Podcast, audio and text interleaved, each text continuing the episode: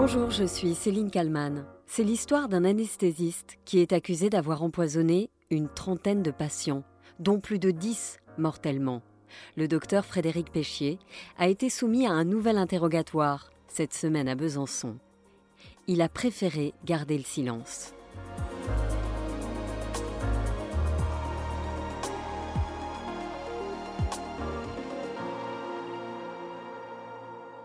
C'est en 2017 qu'éclate l'affaire Frédéric Péchier.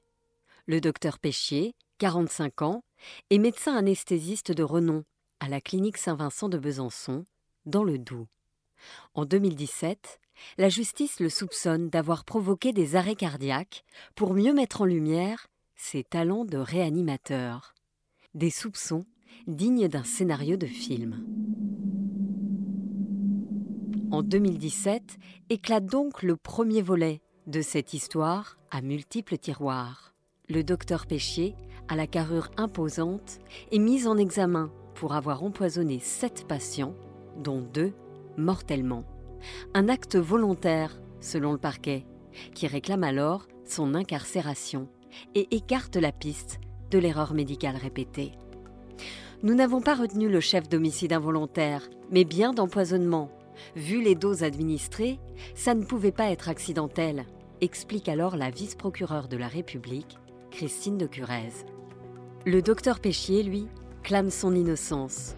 L'homme est visiblement éprouvé. Il vient d'affronter la cour.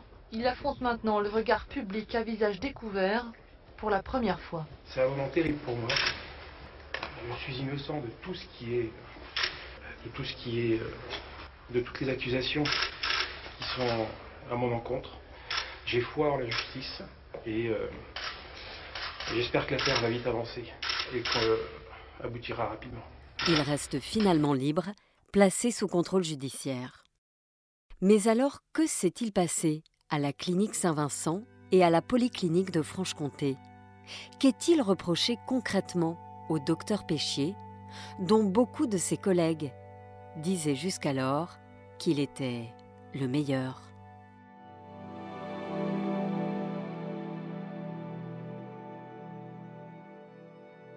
En janvier 2017, deux incidents indésirables graves surviennent à la clinique. Comme le prévoit le protocole, l'établissement prévient l'Agence régionale de santé qui mène une première enquête. Les constatations mettent alors en lumière des actes forcément malveillants. L'autorité judiciaire est saisie. Les analyses toxicologiques révèlent alors la présence, en dose létale, c'est-à-dire mortelle, de potassium pour un cas et d'anesthésique pour un autre. Les substances sont détectées dans une poche de soluté d'hydratation ou de paracétamol, là où normalement elles n'ont pas du tout lieu d'être. Conclusion, il ne peut donc pas s'agir d'erreur de dosage. Très vite, les policiers font le rapprochement avec deux autres événements graves survenus en 2008 et en 2016. Deux situations fatale aux patients. Le mode opératoire du docteur Péchier serait celui-ci, selon le procureur de la République. Le mode opératoire consiste pour l'auteur à polluer des poches de soluté d'hydratation ou des poches de paracétamol, avec notamment des anesthésiques locaux peu couramment utilisés ou du potassium.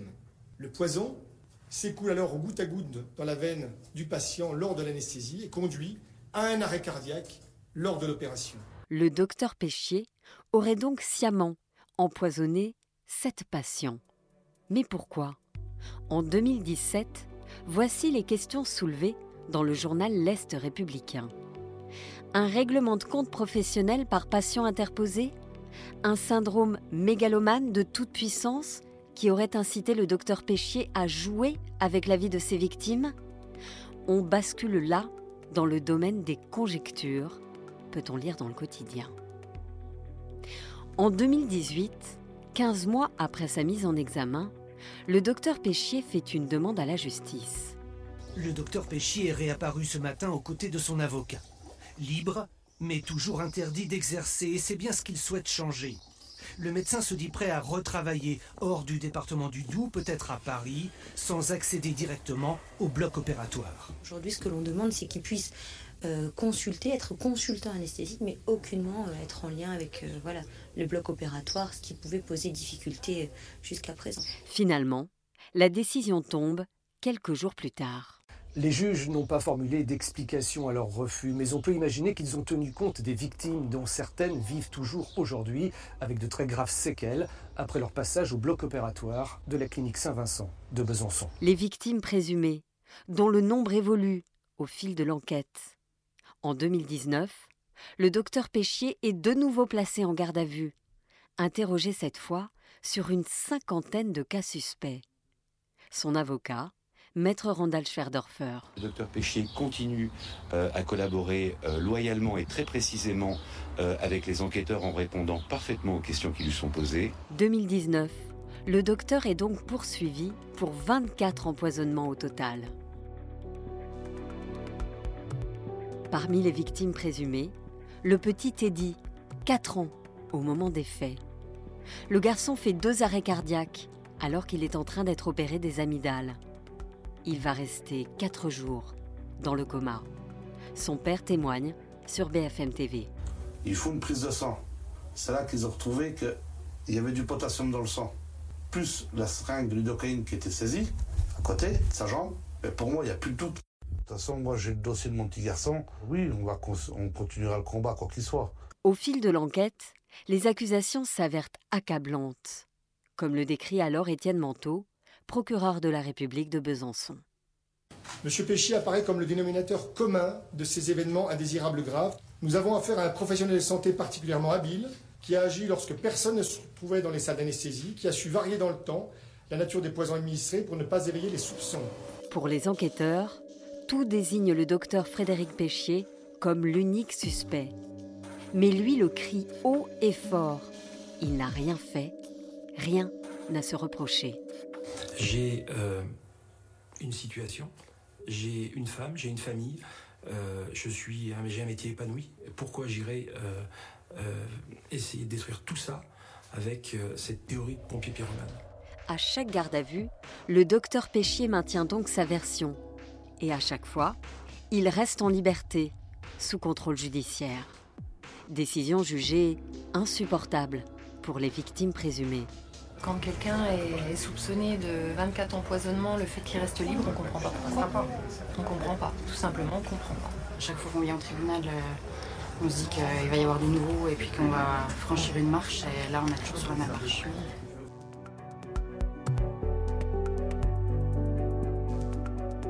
En 2021, le docteur Péchier tente de mettre fin à ses jours.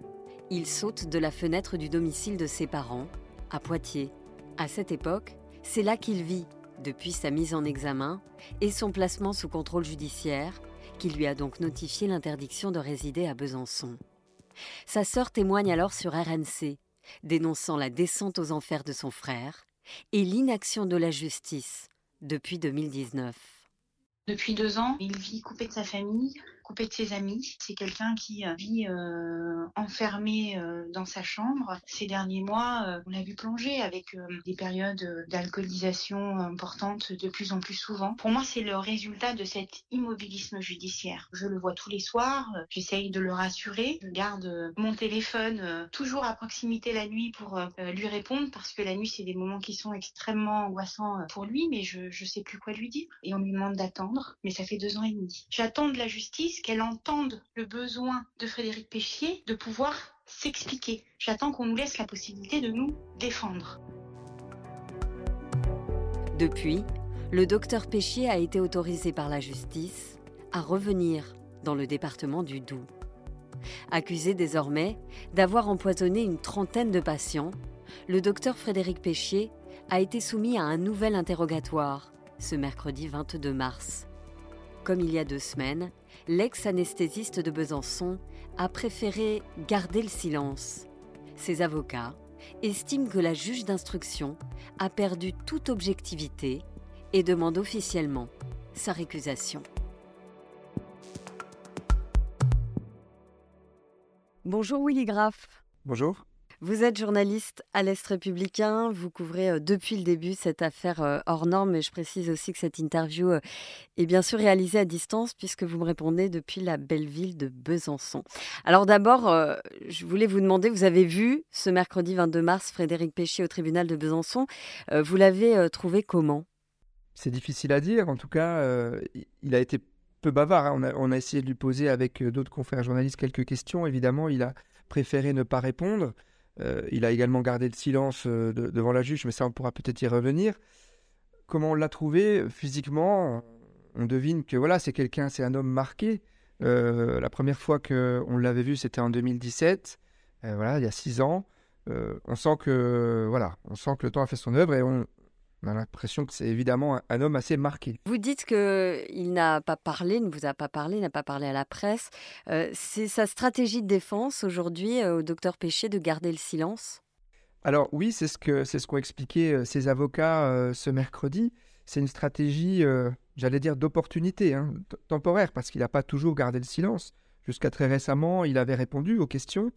Euh, mais là, on est, on est vraiment dans une logique de bras de fer assez intense avec, euh, avec l'instruction, entre l'instruction et la défense. Et Frédéric Péchier et ses conseils estiment que, euh, voilà, pour le moment, le plus profitable pour lui, c'est de ne pas répondre aux questions de la juge, dans la mesure où, il remet en doute l'impartialité de, de, cette magistrate qui suit l'affaire depuis le début. Ouais, C'est-à-dire qu'il dit il y a déjà un parti pris, donc je ne peux pas être jugé comme ça, en fait. Oui, c'est ça. Alors, depuis le début, la défense fustige une une enquête qui serait menée euh, à charge avec un, suspect euh, très tôt désigné, trop tôt désigné à leur goût, qui est, Frédéric Péchier. Mais aujourd'hui, euh, oui, la différence, c'est que voilà, il veut, il veut plus répondre aux questions, en tout cas pour le moment, il veut plus s'expliquer. Son avocat dit que dans le fond, il, aimerait s'expliquer, mais dans de bonnes conditions. il estime que les conditions ne sont pas réunies, donc il, il s'était. Alors si on revient sur, euh, sur l'accusation, euh, je l'ai dit, il y a des dizaines et des dizaines de cas d'empoisonnement, mais il y a un cas euh, qui est essentiel dans, dans cette affaire, c'est le cas de Jean-Claude Gandon. Est-ce que vous pouvez y revenir et, et, nous dire pourquoi? Donc on a ce monsieur, Jean-Claude Gandon, qui se fait opérer de la prostate pour un cancer et qui, voilà, fait un arrêt cardiaque, il est choqué, son cœur est choqué trois fois, je crois, en présence du docteur Péchier, c'est son patient. Et c'est d'ailleurs ce qui fait un peu la spécificité de ce cas, c'est que c'est le seul cas euh, où euh, la personne qui fait un, arrêt cardiaque, eh ben c'est le patient de, Frédéric Péchier. Tous les autres EIG, euh, e événements indésirables graves, concernent d'autres anesthésistes. Ce cas, il est aussi très important dans l'instruction parce que c'est le seul cas où la défense reconnaît une malveillance. La défense, aujourd'hui, au vu des, preuves accumulées par l'enquête sur cet arrêt cardiaque, dit bah oui, ça peut pas être autre chose qu'un empoisonnement. En revanche, c'est pas le docteur Péchier qui a empoisonné M. Grandon. Mais on reconnaît la, réalité d'un empoisonnement. Euh, le camp Péchier, en revanche, dit que euh, pour tous les autres cas d'empoisonnement, c'est, à débattre. Eux, euh, voilà, ils ne voient pas forcément de malveillance à chaque fois. Sur ce cas-là, force est de constater que quelqu'un a voulu tuer ce patient. Alors qui? Euh, Le docteur Péchier, lui, depuis le début, euh, il nie euh, en bloc toutes les accusations qui le visent en fait. Clairement, hein, nous, on, avait eu, j'allais dire, la chance de, le rencontrer, de l'interviewer, de le questionner en 2017, quelques semaines après sa première mise en examen. Et dès le début de l'affaire, il n'a pas varié depuis, il clame son innocence. Il, insiste sur le fait qu'il y a beaucoup d'autres personnes qui auraient pu avoir accès au bloc, qui auraient pu polluer éventuellement des, poches de perfusion et, euh, et il ne comprend pas ces accusations qui lui sont portées. Il, déplore un acharnement judiciaire. Enfin voilà, il est sur cette ligne de défense-là depuis le départ et il n'en a, il il en a jamais varié. Euh, quelle est finalement la personnalité du docteur Péchier? Il y a eu un, rapport d'expertise qui a été rendu euh, en, 2019 et ça soulève quand même des interrogations. C'est vrai que ce rapport-là était clairement, on va le dire, accablant hein, à l'encontre de, de, la personnalité du mise en cause il a été réalisé. Alors voilà, il y a des bémols à apporter à ce rapport. D'ailleurs, la défense euh, en a largement fait écho. Ils, ont même euh, fait des, requêtes en nullité. Euh, parce que les, psychologues qui ont rendu ce rapport n'ont pas rencontré directement le docteur Péchier. Ils, ont fondé leur travail sur des écoutes téléphoniques et puis des auditions du, médecin. Il y a eu d'autres travaux hein, d'expertise psychiatrique et psychologique qui ont été menés sur le docteur Péchier. Les résultats sont, plus nuancés. On, voilà, euh, il n'y a pas en tout cas d'un point de vue euh, psychiatrique de dangerosité avérée qui a, été euh, repérée par l'expert hein, qui l'a rencontré. Mais voilà, c'est sujet au débat. En tout cas, cette personnalité de Dr Péché est évidemment au cœur de cette instruction, parce qu'on n'est pas un homme, un assassin finalement, hein, aux méthodes assez calculées, au mode opératoire anticipé, en blouse blanche. Donc, globalement, quelqu'un d'assez monstrueux. Et puis de l'autre côté, on a ce, on a ce médecin qui crie à l'injustice, père de famille, qui, euh, selon certains experts, est plutôt normale. la, vérité, de quel côté elle est, c'est difficile à dire aujourd'hui. Les faits ont été révélés en 2017, mais certains cas euh, remonteraient à 2008. Alors on imagine que pour euh, les victimes, pour les familles de victimes, cette procédure judiciaire, elle est interminable. Interminable, c'est le mot. Alors on, a eu l'occasion de, rencontrer plusieurs de ces parties civiles, soit des, victimes qui s'en sont sortis, soit des proches de, patients qui, sont malheureusement décédés. Et c'est vrai qu'elles réagissent très différemment. Il y en a qui sont qui sont qui ont la force, j'allais dire l'endurance, d'être toujours mobilisés, d'être d'être vraiment à l'affût, et, et puis d'autres qui, au contraire, sont un petit peu lassés, essaient de, de, de, vivre malgré tout leur vie, et, et, qui ont voilà, à chaque fois qu'il y a eu un rebondissement dans, dans, dans l'affaire, c'est toujours douloureux. de manière générale, c'est toujours douloureux pour toutes, mais mais voilà, c'est vraiment très, très varié en fonction des, des, des, victimes. Mais en tout cas, euh, ce qui ressort, c'est une grande lassitude et une impatience à peut-être voir un jour enfin un procès, surtout avoir la vérité. Ouais, et c'est ce que vous dites dans, dans, dans votre article dans l'Est républicain, le jeu d'échecs judiciaire se poursuit. Euh, ça peut être quoi maintenant? Ça va être quoi euh, la suite de cette affaire? Alors, tout dépend là pour le coup de, aussi de la stratégie de défense. C'est-à-dire que la défense a la possibilité de solliciter de, nouveaux actes de procédure, de contester certaines choses euh, qui, sont, qui sont en cours au niveau de l'instruction. Je pense aux, expertises médicales qui, sont récemment, euh, qui ont été récemment versées au dossier, qui étaient très attendues et qui sont un petit peu la clé de voûte aussi de l'accusation. Donc tout dépend un petit peu de, ce que va faire ou ne pas faire la défense euh, et ça risque d'allonger ou pas encore la fin de l'instruction. Euh, le procureur de la République espérait que, l'instruction soit clôturée avant fin 2023 pour qu'on puisse audiencer un procès. Est-ce que ce calendrier-là va être tenu? Euh, Franchement, c'est difficile à, dire aujourd'hui. C'est ça, et parce que j'imagine qu'il y a certaines victimes qui, euh, bah, qui avancent dans l'âge et qui se disent bah, je verrai peut-être pas ce procès en fait. Bah, c'est les mots, on parlait tout à l'heure de M. Gordon que j'avais interviewé, c'était ces mots quasiment. Il, était ému quand il me le disait. Il disait qu'il avait, a plus de 75 ans maintenant. Euh, et il était ému à l'idée qu'il ne verrait jamais la fin de cette histoire, qu'il peut-être verrait jamais le procès, parce que lui, euh, étant donné qu'il a fait son arrêt cardiaque, sa tumeur n'a pas pu être enlevée, et c'est trop dangereux désormais de, procéder à une nouvelle opération, donc il vit avec sa tumeur. Et, euh, et c'est vrai que le temps qui s'écoule, là, c'est très difficile à supporter pour les victimes. Bah, je vous remercie beaucoup, Willy Graff, d'avoir répondu à mes questions pour le titre à la une. Merci à vous.